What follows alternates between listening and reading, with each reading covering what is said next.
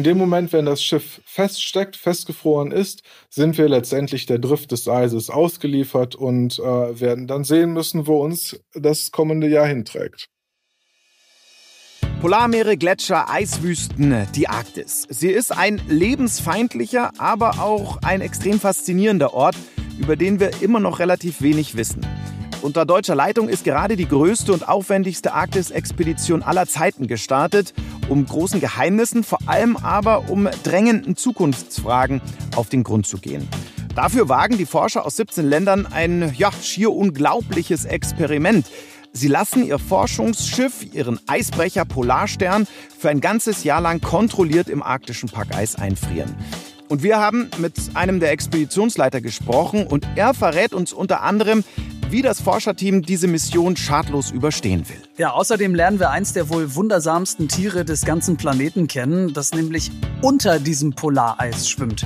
Es ist ein riesiger Fisch, von dem niemand weiß, wie alt er genau wird, aber fest steht, Achtung, vier bis 500 Jahre mindestens.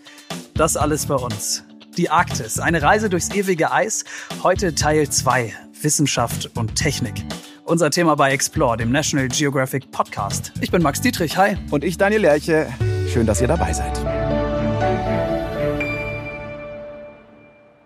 Viele Regionen stehen wegen des Klimawandels am Scheideweg. Ne? Die Malediven zum Beispiel, mit denen wir uns letzten Monat beschäftigt haben. Aber eben auch und vor allem bei der Arktis kommt man um das Thema einfach nicht mehr drum rum. Da ist diesen Sommer einiges los gewesen, was nachdenklich macht. Im Juni ging zum Beispiel ein Foto um die Welt, auf dem Schlittenhunde statt über Eis durch Schmelzwasser gelaufen sind. Also das sah völlig surreal aus, wie so eine Fotomontage, irgendwie wie am Rechner zusammengebaut, war aber echt und völlig verrückt irgendwie. Ja, also das Bild der Schlittenhunde ist natürlich im Gedächtnis geblieben, weil es so symbolisch für den Klimawandel steht, auch wenn die Eisschmelze zu dieser Zeit des Jahres eigentlich nichts so Ungewöhnliches ist. Aber schlechte Nachrichten aus der Arktis gab es leider trotzdem reichlich in den letzten Monaten. Im Juli wurde in Nordkanada zum Beispiel ein Temperaturrekord von 21 Grad gemessen. Normal herrschen da durchschnittlich etwas mehr als drei Grad zu dieser Jahreszeit. In Grönland ist der Eispanzer in einer Geschwindigkeit geschmolzen wie noch nie. Und noch dazu gab es im Sommer über Wochen schwerste Waldbrände in Alaska, Kanada und Russland. Schlimmer als jemals zuvor. Auch das extrem begünstigt durch die Erderwärmung. Ja, von diesen Bränden, da gab es doch diese, diese krassen Satellitenbilder, die da um die Welt gingen, weil diese Brände waren so groß, dass man die bis ins All sehen konnte. Hast du das auch gesehen? Ja, klar. Beeindruckend und beängstigend zugleich. Umso fieberhafter sind Forscher auf der Suche nach Lösungen und Antworten in der Arktis. Und als wir von der sogenannten Mosaik-Mission gehört haben, da wussten wir sofort, dass wir das bei National Geographic unbedingt für euch aufbereiten wollen, weil das ist wirklich genau eine von den Geschichten, nach denen wir ständig auf der Suche sind hier. Weil mehr Abenteuergeist als diese Mission geht einfach nicht. Das Ganze ist eine Mission, bei der mit Absicht genau das gemacht wird, was Forscher seit Anbeginn der Zeit eigentlich versuchen zu vermeiden. Nämlich das Schiff über den kompletten arktischen Winter im Packeis festfrieren lassen. Völlig ohne Chance, dass das Schiff vorzeitig irgendwie freikommen könnte. Hochspannend, deswegen schaut natürlich die ganze Welt drauf. Die Mosaik-Mission, sie ist einzigartig. Und ähm, einen der Expeditionsleiter haben wir interviewt. Jetzt bei Explore. Dr. Thomas Krumpen ist Meereisphysiker und einer der Expeditionsleiter. Ja, hallo. Äh, toll, dass Sie Zeit für uns haben. Wir freuen uns sehr. Hallo, ja, ich freue mich auch die größte Arktis-Expedition aller Zeiten und das unter deutscher Leitung. Seit acht Jahren laufen die Planungen für diese Mission der, ja, ich sag mal, Superlative. Ähm, erzählen Sie mal, was haben Sie mit der Expedition genau vor? Ja, das ist ein sehr umfassendes Experiment, wo wir unseren deutschen Forschungseisbrecher, die Polarstern, planen, im Eis einzufrieren und dann über den Zeitraum eines ganzen Jahres mit dem Packeis einmal quer durch die Arktis Richtung Framstraße zu treiben. Die Framstraße ist quasi der Ausgang der Arktis. Und in, dieser, in diesem Zeitraum werden wir dann kontinuierlich Messungen machen der Atmosphäre, des Ozeans und des Eises. So, nochmal an dieser Stelle. Das ist wirklich spektakulär. Sie werden die Polarstern, das komplette Schiff mit der kompletten Besatzung einfrieren lassen, kontrolliert im Packeis für ein ganzes Jahr. Das ist richtig. Wir suchen nach einer Scholle, die geeignet ist, unser Experiment aufzunehmen. Die muss also eine bestimmte Dicke haben. Dann legt das Schiff, die Polarstern, neben der Scholle an und wir fangen an, das ganze wissenschaftliche Experiment aufzubauen. Das ist eine ganze Reihe an Sensoren. Ähm, dann wird im Folge des, äh, im Laufe des Oktobers die Temperaturen fallen und das Schiff wird regelrecht eingekeilt zwischen den ganzen Eisschollen und dann den Weg antreten Richtung zentrale Arktis und Framstraße. Ja. Ähm, bevor die Polarstern äh, festfriert, also bevor sie diese äh, Eisscholle gefunden haben, da ist ja das Zeitfenster wahrscheinlich relativ gering, oder? Um einen geeigneten ja, Anker- und Festfrierplatz zu finden überhaupt. Weil dann droht ja irgendwann die arktische Nacht. Das ist richtig. Aus dem Grunde sind jetzt bereits im Vorfeld eine ganze Menge Analysen und Untersuchungen gelaufen, um einen Punkt zu lokalisieren, an dem es sinnvoll wäre, diese Expedition zu starten. Dafür haben wir Satellitendaten der vergangenen 15 Jahre hergenommen und für verschiedene potenzielle Anfangspunkte berechnet, wie die Drift des Schiffes im folgenden Jahr verlaufen würde. Und ähm, so ist es uns gelungen, Startpunkte zu identifizieren, die als besonders aussichtsreich ähm, gelten. Also Daten werden natürlich ganz viele ähm, gesammelt auf dieser Mission, auf dieser Expedition. Welche Erkenntnisse erhoffen Sie sich denn und ähm, wieso sind diese Erkenntnisse auch vielleicht für jeden Einzelnen in Deutschland extrem wichtig? Ein Problem, was wir derzeit in der Arktis haben, ist, dass wir nicht in der Lage sind, die Geschwindigkeit, mit der sich die Änderungen dort vollziehen, mit Modellen nachzuvollziehen. Das heißt, die Änderungen in der Arktis, beispielsweise der Rückgang des Meereises in der Arktis, vollzieht sich deutlich schneller, als dass wir das äh, mit Modellen prognostizieren können. Der Grund hierfür ist, dass bestimmte Mechanismen in Modellen nicht korrekt wiedergegeben werden können oder mhm. derzeit wiedergegeben werden. Ich nenne jetzt mal ein Beispiel. Im Sommer bilden sich sogenannte Schmelztümpel auf dem Eis, quasi Pfützen. Diese absorbieren Wärme und äh, können auch mit dazu beitragen, dass das umliegende Eis noch schneller schmilzt. Ähm, in Modellen ist aber zum Beispiel die räumliche Verteilung und überhaupt die Entwicklung solcher Schmelztümpel nur als Beispiel nicht richtig wiedergegeben. Das heißt, das kann unter anderem dazu führen, dass die Geschwindigkeit, mit der das Eis schmilzt, nicht richtig wiedergegeben wird. Im Rahmen von Mosaik versuchen wir es eben, eine Vielzahl solcher Mechanismen, Rückkopplungsmechanismen besser zu verstehen, um sie dann im Laufe der nächsten Jahre beschreiben zu können und in solche Modelle mit einbauen zu können. Geht es dann letztlich darum, Prognosen zu äh, verbessern, ähm, um verlässlichere Grundlagen zu liefern, auch für äh, politische Planungs- und Entscheidungsprozesse? Absolut. Auf der einen Seite wollen wir das gesamte System und die Rückkopplungen innerhalb eines solchen Systems besser verstehen und die Auswirkungen auch zum Beispiel auf unsere Breiten nachvollziehen zu können. Auf der anderen Seite möchte, ist man daran interessiert, auch die Prognosen zu verbessern. Mhm. Und dafür ist es wichtig, dass die Polarstern einmal ein komplettes Jahr in der Arktis verbringt. Ja, das ist richtig. Äh, zwar machen wir regelmäßig im Sommer solche Beobachtungen, allerdings auch mit dem Schiff. Hier fährt das Schiff raus, wir bringen autonome Netzwerke aus, die überleben allerdings nur wenige Monate etc. oder messen vom Schiff aus. Allerdings sind diese Beobachtungen eben auf den Sommer begrenzt. Im Winter selber haben wir fast kaum Beobachtungen, die wir dazu nutzen können, Modelle zu verifizieren oder Satellitendaten. Über das Jahr sind von Wissenschaftlern ja wirklich unzählige Experimente äh, geplant. Ähm, geben Sie uns doch mal einen kleinen Einblick. Also was wird zum Beispiel eins der Experimente sein, die Sie da durchführen, damit wir einen besseren Eindruck bekommen? Eine Messung, die wir wirklich beinahe täglich vollziehen, ist die Messung der Eisdicke. Äh, das kann man mit verschiedenen Instrumenten machen. Wir benutzen beispielsweise Helikopter, an denen ein Gerät hängt, mit der sich die Eisdicke messen lässt. Aber es gibt auch Schlitten oder manuelle Bohrungen, die in Schiffsnähe durchgeführt werden. Was wir jetzt versuchen herauszufinden oder besser zu verstehen, ist die Frage, wie sich die Dynamik, also die Eis, Eisbewegung auf die Eisdicke auswirkt. Beispielsweise, was passiert, wenn sich zwei dicke Schollen aneinander stoßen, aneinander reiben? Wie verändert das lokal die Eisdicke und somit auch den Wärmefluss zwischen dem Ozean und der Atmosphäre? Denn ein besseres Verständnis des Wärmeflusses, des Wärmeaustauschs zwischen Ozean und Atmosphäre ist ein zentrales Element für eine ähm, bessere Abbildung von äh, Prozessen, von Wechselwirkungen, Prozessen in Modellen. Wenn die Polarsterne Mais festfriert, können Sie dann überhaupt noch irgendwie Einfluss auf den Kurs nehmen? Nein, in dem Moment, wenn das Schiff feststeckt, festgefroren ist, sind wir letztendlich der Drift des Eises ausgeliefert und äh, werden dann sehen müssen, wo uns das kommende Jahr hinträgt. Okay, aber in der Karibik werden Sie ja nicht landen. Also können Sie irgendwie sagen, wo Sie, wo Sie ungefähr rauskommen? Genau. Äh, wie gesagt, da haben wir umfangreiche Analysen im Vorfeld gemacht auf Basis von Satellitendaten, die täglich in der Arktis verfügbar sind.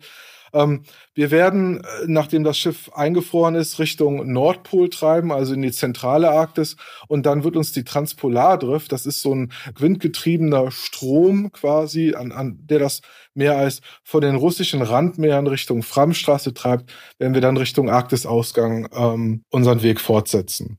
Geben Sie uns doch mal einen Überblick über die Größenordnung. Also wer ist da womit, mit welchen Geräten und welchen Zielen irgendwie involviert? Wir versuchen im Rahmen des Experiments verschiedene Fachbereiche thematisch zu bearbeiten.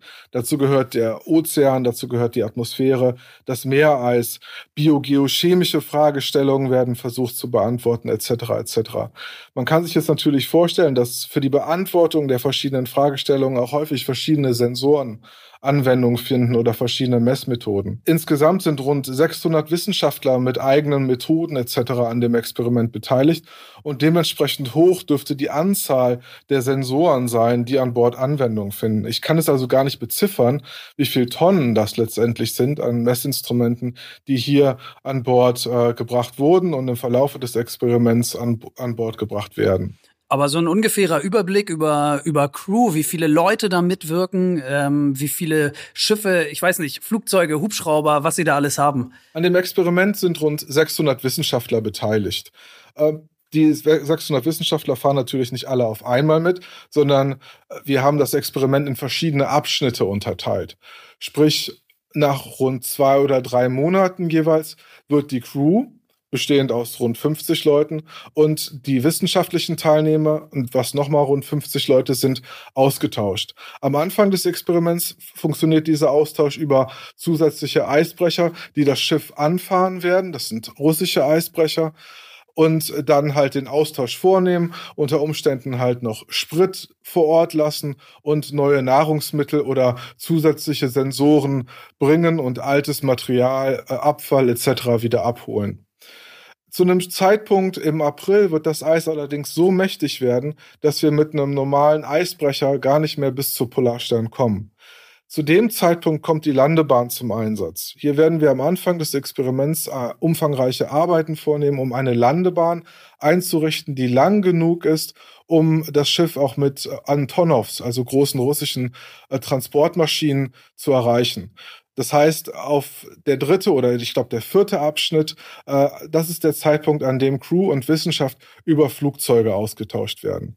Danach setzt das Frühjahr ein, das Eis beginnt wieder zu schmelzen und äh, die Crew und Eis äh, und äh, Wissenschaftler werden dann wieder über Forschungseisbrecher ausgetauscht.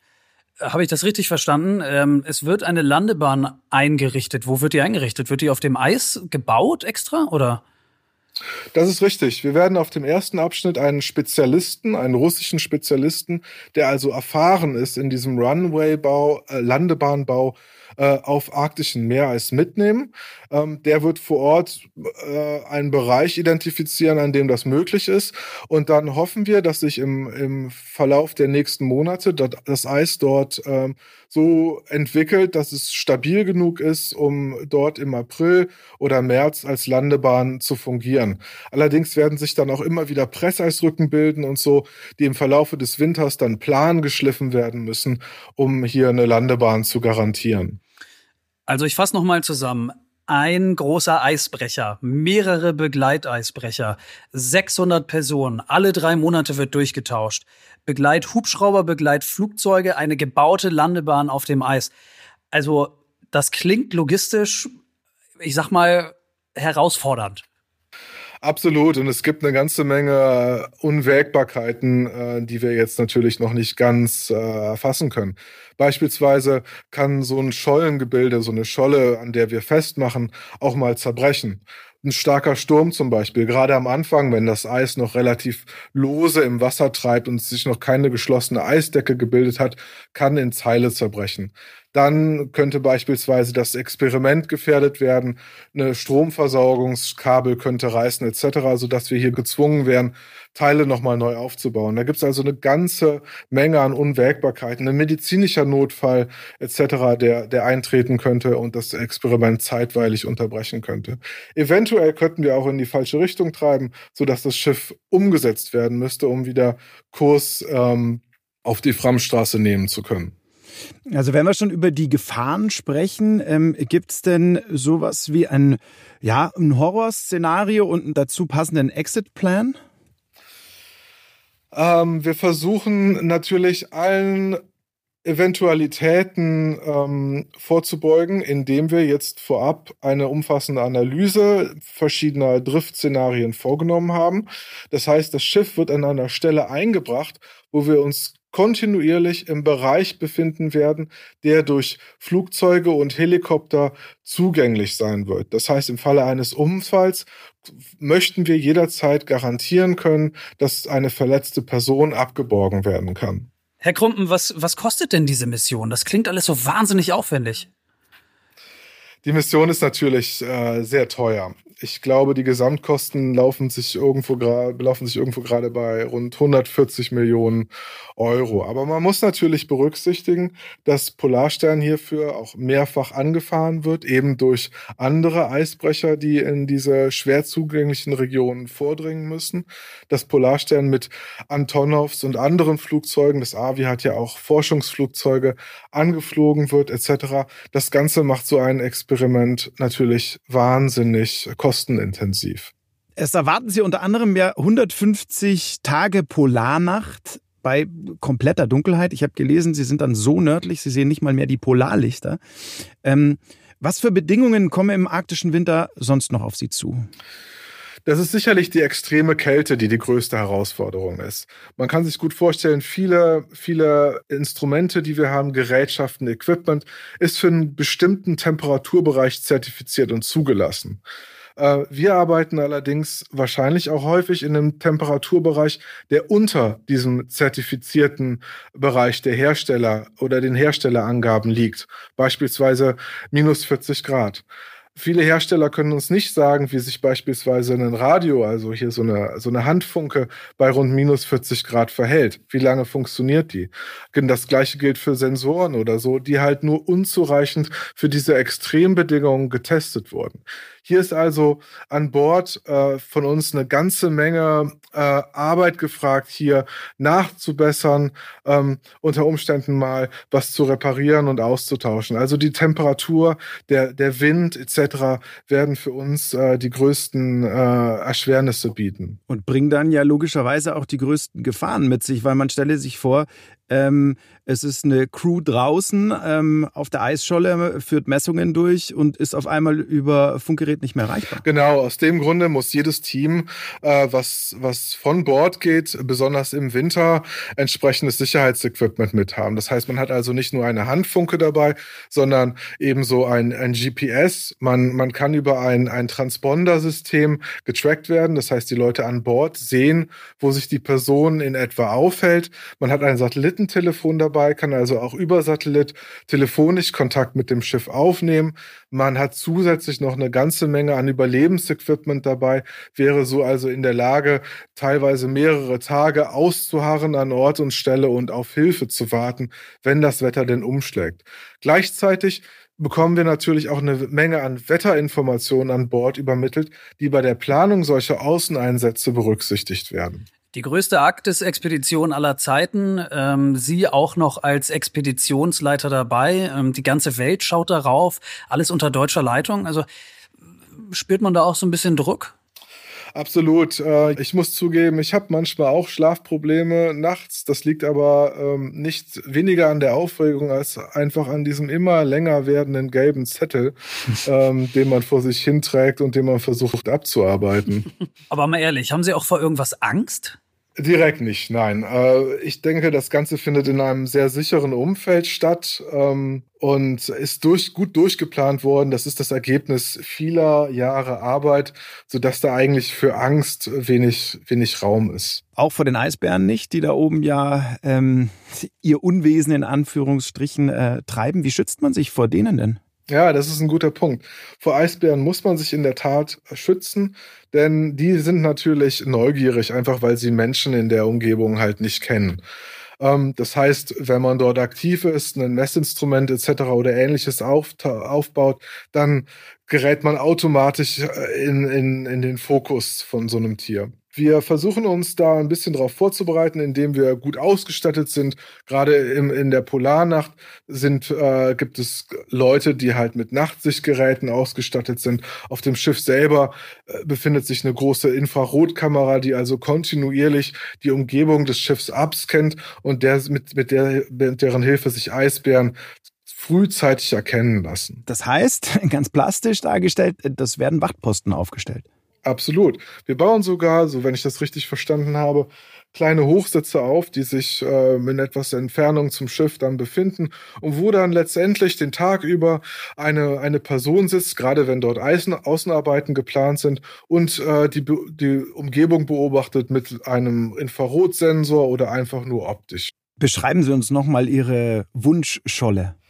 Die Wunschscholle sollte so aussehen, dass sie möglichst dick ist. Das heißt, dass wir also auch Instrumente drauf aufbauen können, die schwer sind. Das heißt in Zahlen? Hm, ja, sagen wir mal so 70 Zentimeter sollte sie schon haben. Wenn sie 70 Zentimeter hat, von der Dicke her, dann kann man damit mit, kann man auf ihr mit einem schweren Helikopter, beispielsweise mit einem russischen Helikopter, problemlos landen, ohne dass man Gefahr läuft, dass sich Risse bilden oder ähnliches. 70 Zentimeter ist auch eine gute Anfangsbedingung für das Errichten einer, einer Landebahn auf dem Eis. Gleichzeitig sollte die Scholle möglichst rund sein, denn eine runde Scholle ist im Vorfeld häufig angeeckt und äh, bricht weniger leicht in zwei, als das, sage ich mal, eine eckige Scholle tut, die viel mehr Angriffsfläche bietet für, ähm, für benachbarte Schollen. Okay, also Ihre Wunschscholle können Sie, können Sie natürlich nicht mitnehmen in die Arktis, aber wie nehmen Sie sich denn ein Stück zu Hause damit hin? Also welche persönlichen Gegenstände werden Sie mitnehmen, die Ihnen wichtig sind? Ich selber werde mir eine Flasche guten Rotwein mitnehmen. Eine nur. Und äh, natürlich, äh, ja, ich selber fahre ja mit dem russischen Eisbrecher mit und äh, muss daher quasi ähm, das Reglement beachten, was es halt bei der Einfuhr von Alkohol äh, nach Norwegen zu beachten gibt. Mhm. Sprich, eine oder zwei Flaschen. Ich habe mich damit noch nicht genau auseinandergesetzt. Da sind wir etwas äh, limitiert. Aber ansonsten natürlich ein paar Bücher, die man immer mal lesen wollte. Man nimmt sich vielleicht ein Foto der Familie mit oder ähm, etwas zu essen, was man gerne hat, also ein paar Tafeln gute Schokolade etc. Aber ansonsten gehe ich davon aus, dass der Arbeit, dass die Arbeit natürlich den Arbeitsalltag äh, dominiert und auch wirklich wenig Zeit bleibt, sich mit Privaten zu beschäftigen. Ja, wir sind sehr gespannt, wenn wir uns dann vielleicht in einem knappen Jahr nochmal äh, sprechen, was dann die Gelegenheit war, zu der Sie die Flasche Wein getrunken haben. Hoffentlich was Gutes. Ja, ich werde Gott sei Dank, also was heißt Gott sei Dank, aber ich werde nach sechs Wochen bereits zurückkehren. Ich werde, wie gesagt, helfen, das Experiment aufzubauen, äh, mit Hilfe des russischen Eisbrechers und eines großen Teams komme nach sechs Wochen zurück und werde dann zu einem späteren Zeitpunkt, nämlich im April, ähm, wieder eingeflogen, um dann nochmal drei Monate an Bord zu sein und äh, dann mit einem chinesischen Eisbrecher wieder zurückzufahren, um anschließend nochmal per Flugzeug ähm, von Grönland aus versuchen, bis zum Schiff vorzudringen und dort Messungen zu machen. Und dabei wünschen wir Ihnen ganz, ganz, ganz viel Glück und viel Erfolg und alles Gute. Ich bedanke mich, ja. Sagt Thomas Krumpen, er ist Meereisphysiker am Alfred-Wegener-Institut in Bremerhaven und der Expeditionsleiter von Mosaik, der größten Arktis-Expedition aller Zeiten, die vor kurzem gestartet ist und noch bis September 2020 dauern wird. Die Crew der Polarstern ist also auf der Suche nach Antworten im Packeis und will die Dynamiken im arktischen Winter dokumentieren. Wir drücken natürlich ganz fest die Daumen, dass diese nicht ungefährliche Mission von Erfolgen gekrönt ist und natürlich vor allem, dass alle Teilnehmer auch heil wieder nach Hause kommen. Wir richten den Blick jetzt erstmal weg vom polaren Packeis und zwar nach unten in äh, die Tiefen des Nordpolarmeers. Und Max, unser Hobby-Meeresbiologe, der wird äh, bei dem äh, Thema schon ganz unruhig. Ja, stimmt, weil genau da lebt eins der meiner Meinung nach wirklich seltsamsten Tiere des kompletten Planeten. Es ist ein großes Tier, ähm, über das die Wissenschaft äh, noch ganz, ganz wenig weiß. Also es ist wirklich eine völlig sonderbare Geschichte. Also du bist ja großer Unterwasser-Fan, aber dieses Wesen, das hat dich völlig gepackt, oder? Ja, total. Also äh, ich kann mich zwar auch sonst äh, für Unterwasserwelten ziemlich begeistern. Ich glaube, das kommt immer wieder mal durch, aber diese Geschichte legt die Latte äh, dann doch noch mal so ein bisschen höher. Auch zu allem, was ich sonst so gehört habe und gewohnt bin. Ja, was ist denn so besonders an diesem Wesen? Ja, ich würde da gar nicht so viel verraten wollen vorher, aber ah. es geht um einen Fisch, um einen sehr, sehr großen Fisch, der mehrere hundert Jahre alt wird. Und ähm, dieses Tier hm. hat mich irgendwie nicht wieder losgelassen. Und äh, deshalb habe ich mit einem Experten über das Evolutionswunder Grönlandhai gesprochen. Eins der großen lebenden Geheimnisse der Arktis. Und äh, ganz ehrlich, auch einer der vielen Beweise, dass wir noch viel zu wenig über die Arktis wissen. Professor Friedhelm Krupp, der ist das, was ich äh, gerne geworden wäre als Kind. Er ist Ichthyologe, nämlich ein Fischexperte. Und zwar am Senckenberg Forschungsinstitut in Frankfurt. Moin, Herr Krupp, ich freue mich, dass es klappt. Ja, guten Tag, Herr Dietrich. Wir sprechen heute über den Grönlandhai. Der wird auch Eishai genannt, ähm, kommt in arktischen Gewässern vor. Und als ich das erste Mal über den im Netz gelesen habe und was ihn so außergewöhnlich macht, also ich konnte das, konnte das gar nicht richtig glauben. Ja, äh, warum nicht? Es gibt äh, gerade bei den Fischen, äh, wir kennen heute etwa 34.000 Fischarten und da sind einige dabei, die äh, in vielerlei Hinsicht sehr kurios sind. Und darum gibt es eigentlich keinen Grund, das nicht zu glauben. Wenn ihr dachtet, dass Elefanten alt werden oder Schildkröten oder meinetwegen auch Menschen, ähm, dann kennt ihr den Grönlandhai noch nicht. Der ist wirklich der absolute, ja, ich sag mal, Methusalem unter den Tieren. Weil diese Tiere werden problemlos mehrere hundert Jahre alt. Wie alt genau, das weiß man nicht. Aber vier, fünf, vielleicht sogar sechs oder siebenhundert Jahre für diese Grönlandhaie kein Problem. Herr Krupp, wie machen die das? Was ist deren Geheimnis? Wie werden die so alt?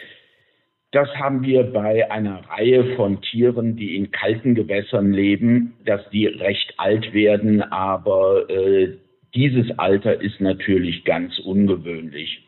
Sie äh, bewegen sich einerseits sehr langsam, haben dadurch einen sehr, sehr langsamen Stoffwechsel und erreichen dann auch die Geschlechtsreife erst sehr spät mit mehr als 150 Jahren. Sie fressen äh, entsprechend wenig und können dann auch lange Perioden mit Nahrungsmangel überstehen. Und äh, all das führt wahrscheinlich dazu, dass sie in der Lage sind, derart alt zu werden. Aber trotzdem, also ein lebender, sich bewegender Organismus, der 500 Jahre alt wird, also das ist als Laie schon wirklich schwer zu verarbeiten. Nun, in der Tiefsee ist es nichts Ungewöhnliches, dass Tiere so alt werden. Kaiserbarsche zum Beispiel werden äh, über 150 Jahre alt, Grönlandwale werden über 200 Jahre alt, aber bis zu 500 Jahren und möglicherweise mehr ist natürlich eine große äh, Ausnahme. Aber es ist eben dieser langsame Stoffwechsel, die langsame Bewegung, äh, das sehr begrenzte Nahrungsangebot, die äh, dazu führen, dass diese Tiere tatsächlich so alt werden. So etwas ist auch nur in äh, kalten Meeren zu erwarten. Mögen Sie diesen Hai mal ein bisschen beschreiben? Also womit haben wir es hier eigentlich zu tun? Ja, es sind recht gedrungene, plumpe Tiere. Man nennt sie auch Schlafhai, weil sie sich eben so langsam bewegen und äh, sie haben auch sehr kurze Flossen und bewegen sich ganz, ganz langsam im Wasser. Ja, langsam ist das Stichwort. Sie haben mir im Vorgespräch gesagt, ähm, dass diese Tiere am Tag nur ungefähr einen Kilometer Strecke zurücklegen. Also das ist schon wirklich sehr wenig. Und die höchste Schwimmgeschwindigkeit, die mal bei einem Grönlandhai gemessen wurde, war 2,6 kmh. Also wie überlebt dieses Tier? Weil zum Jagen ist es ja offenbar zu langsam, oder? Er ernährt sich zum großen Teil von Aas. Er riecht auch Aas unter Wasser.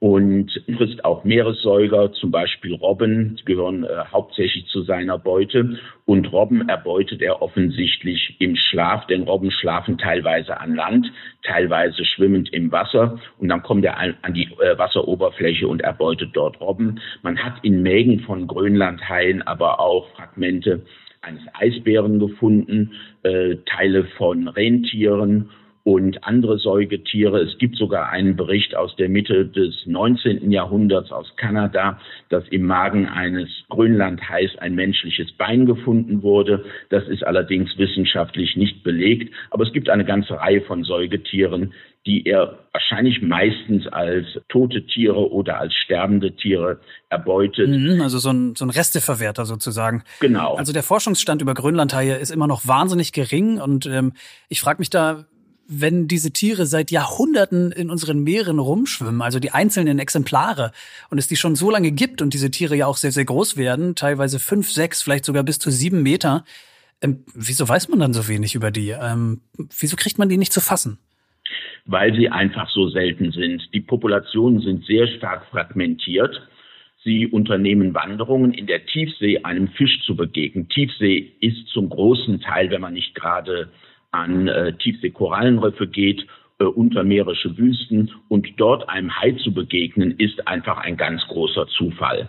Die meisten Daten, die wir haben, sind halt aus Fängen. Diese Tiere werden äh, teilweise systematisch befischt, teilweise werden sie als Beifang gefangen und das sind die meisten Untersuchungsobjekte. Einem Tier in freier Natur zu begegnen, ist halt eine ganz große Seltenheit. Weiß man denn wenigstens ungefähr, wie viele Tiere es auf der Welt gibt? Also wie viele Eishai Omas und Opas unter dem ewigen Eis in der Arktis rumschwimmen? Gibt es da irgendwelche Anhaltspunkte? Nein, das weiß man nicht. Die ähm, rote Liste der IUCN äh, stuft sie ein als near threatened, also potenziell gefährdet, sagt aber eindeutig, dass es großen Forschungsbedarf über die Populationsgröße gibt über die Verbreitung und Verbreitungstrends und auch Populationstrends. Und äh, man geht davon aus, dass die Bestände zurückgehen, vor allem die Bestände der geschlechtsreifen Tiere. Aber es gibt keine Erhebungen, wie viele es tatsächlich gibt. Nun ist es ja so, dass der Mensch in der Forschung immer nach Optimierung strebt. Ne? Können wir irgendwas von den Haien lernen, wie man den menschlichen Alterungsprozess irgendwie austricksen kann? Oh, der Hai hat einfach eine äh, ganz andere Lebensweise, ist ein wechselwarmes Tier. Das heißt, die äh, Körpertemperatur passt sich der, weitgehend der Außentemperatur an. Und ähm, von daher ähm, ist es bei Menschen natürlich ganz anders. Aber das sind zum Beispiel Forschungsfragen, die durchaus mit Grönlandhaien angegangen werden könnten. Bisher hat das aber noch niemand versucht sagt Friedhelm Krupp. Er ist Ichthyologe, also Fischexperte am Senckenberg Forschungsinstitut in Frankfurt. Vielen Dank. Ole Ziemer, der deutsche Honorarkonsul in Grönland, mit dem wir in der letzten Folge gesprochen haben, äh, der hatte ja berichtet, dass Grönländer gern so eine super fettige Robbensuppe essen. Und Herr Krupp, äh, der Fischforscher von eben, der hatte mir später noch berichtet, dass auch der Grönlandhai gegessen wird teilweise. Und zwar fermentiert, also so ein paar Wochen in die Erde verbuddeln und äh, vor sich hin gammeln lassen. Ah. Und äh, das soll dann ähnlich wie die Robbensuppe, ja, ich sag mal, muffig insgesamt vielleicht eher unaufdringlich schmecken. Also fermentieren, das macht man gerne im Norden. Ja, die Schweden haben doch auch diesen, diesen sauren Hering, den sie eingraben, ja, den man ja, nicht genau. mit dem Flugzeug nehmen darf, weil, er, weil die Dosen explodieren könnten vor lauter Gärung und so weiter und so fort. Also die kulinarischen Gepflogenheiten, die üben auf mich jetzt nicht unbedingt die ganz große Faszination aus. Aber sonst hat mich dieses Thema Arktis wirklich wahnsinnig mitgenommen. Ähm, man liest ja extrem viel im Zuge der Vorbereitung auf so einen Podcast und ähm, dabei habe ich wirklich ganz schnell festgestellt, wie wenig ich eigentlich wusste über diesen Teil der Welt, der ja immerhin ungefähr so groß ist wie Afrika. Hängen geblieben sind äh, mir viele Bilder und viele Geschichten von Menschen, von, von Tieren, von Landschaften, vor allem aber haben diese beiden Arktis-Folgen mein Bewusstsein nochmal deutlich geschärft. Denn die Arktis, die wird es so, wie wir sie heute kennen, ähm, wohl bald nicht mehr geben. Und was mir besonders im Kopf geblieben ist, das ist, was Arvid Fuchs gesagt hat. Nicht aufgeben, das ist die Lebensversicherung, nicht nur auf einer Nordpolmission, sondern eben auch beim Thema Klimawandel. Also auf keinen Fall den Kopf in den Sand stecken, sondern konsequent seinen eigenen Beitrag leisten, mag er auch noch so klein sein. Nicht nur kulinarisch, sondern auch klimatisch und politisch machen wir in der nächsten Folge eine halbe Weltreise mit euch. Wir läuten die Fiesta Mexicana ein und haben dementsprechend spannende Geschichten aus Mexiko für euch. Wird richtig gut und äh, wenn ihr Fragen, Feedback oder Anregungen habt, dann freuen wir uns sehr über eure Mails. Also schreibt uns einfach an explore.podcast.netgeo.com. Und dann hören wir uns in der nächsten Folge in und aus Mexiko, wenn ihr mögt. Bis dahin. Ciao.